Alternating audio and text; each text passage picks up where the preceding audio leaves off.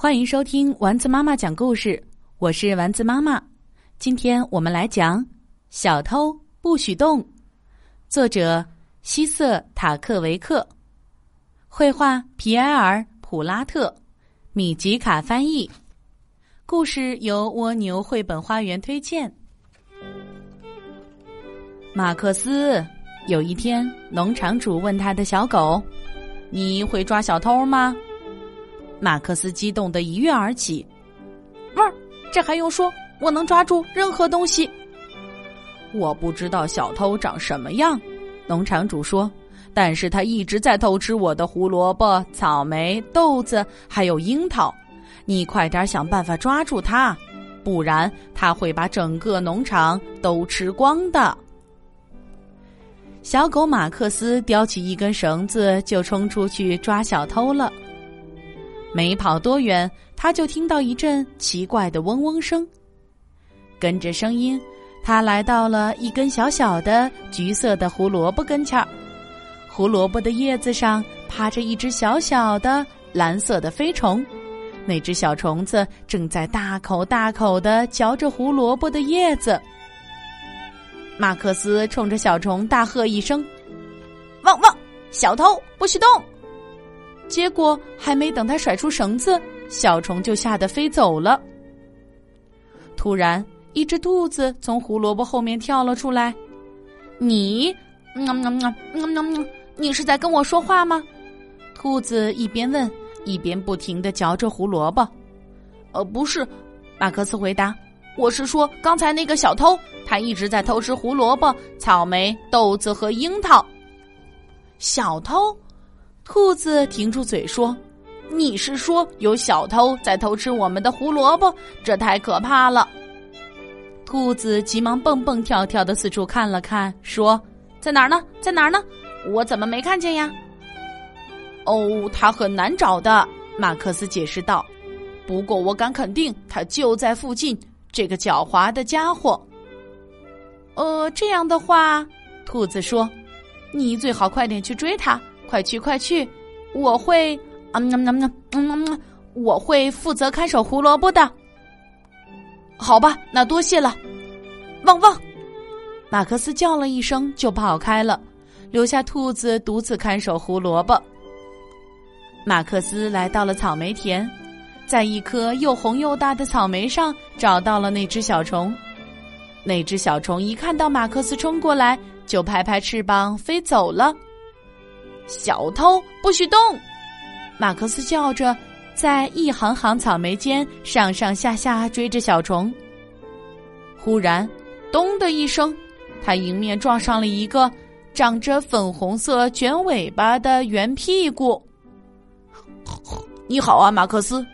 卷尾巴的小猪说：“这会儿，他正悠闲的躺在地上吃着一颗大草莓。”汪汪！我现在没空跟你说话。我在抓小偷，有个小偷一直在偷吃我们的胡萝卜、草莓、豆子和樱桃。哦天哪！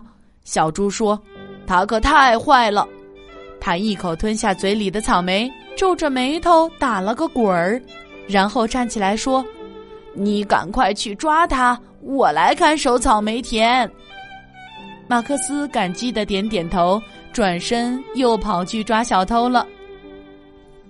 不一会儿，他听到豆田里传来了一阵沙沙声，原来小虫就藏在豆田里。小偷不许动！马克思扑了上去，他转着圈儿的追在后面，可小虫轻快的飞过了豆田，又一次成功的溜掉了。咩，马马克思，豆田里传来一阵细小的说话声：“你在干嘛呢？”咩！农场主的小山羊从豆苗中间探出头来，吧嗒一声，从他嘴里掉出了一颗圆滚滚的豆子。我在抓小偷，马克思回答说：“他一直偷吃我们的胡萝卜、草莓、豆子和樱桃。”咩！他太太太贪心啦！小山羊气愤的叫起来：“你快去抓他，我来看守豆田。”咩！马克思飞速跑开了。现在只剩下一个地方没找了。马克思想了想，奔到了樱桃园里。他停下来，认真的听。果然，从附近一棵树上传来了熟悉的嗡嗡声。小偷，你给我下来！马克思大叫起来。啊啊！上面没有小偷。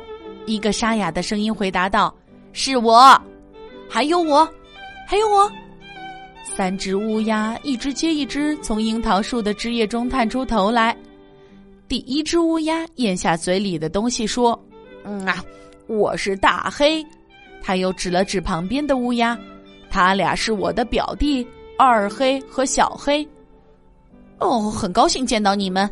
马克思匆匆打了个招呼，就迫不及待的问道：“我在抓小偷，你们有没有看到他？”“没看到。”大黑说。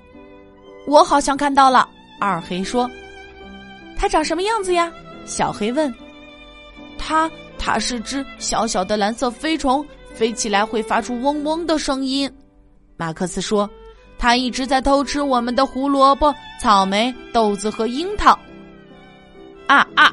我看到它去那边了。大黑指了指左边，然后又飞去那边了。二黑指向了右边。最后往那边飞了，小黑指向了天空。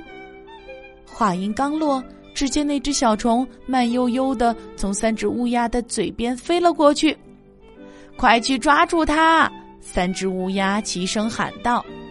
马克思又是跳又是叫，追着小虫冲出了果园。他们跑过了池塘，越过了田野，绕过了谷仓和房子，又穿过了晾衣绳。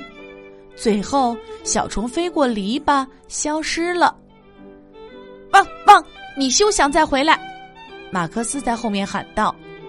当马克思回到谷仓时，他发现所有的伙伴都在等他。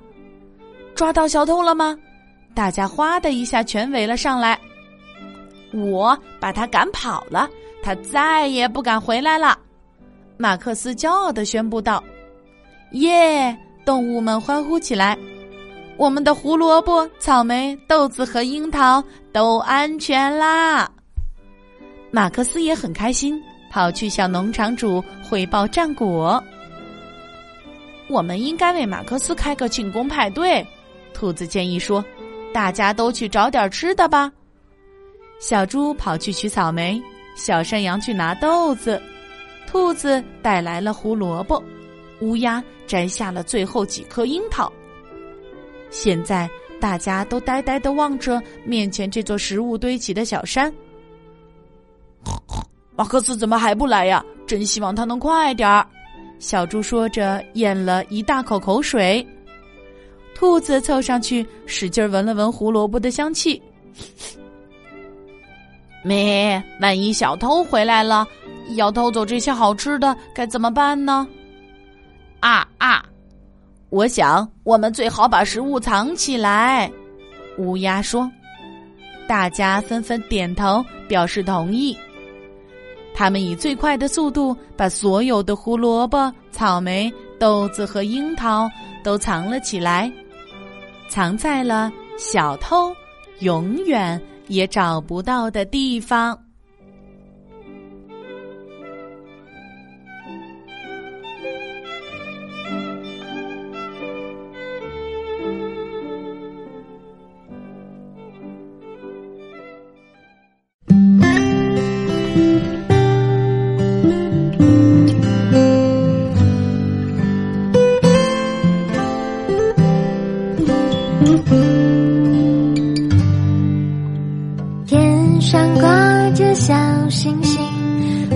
的陪伴最温馨。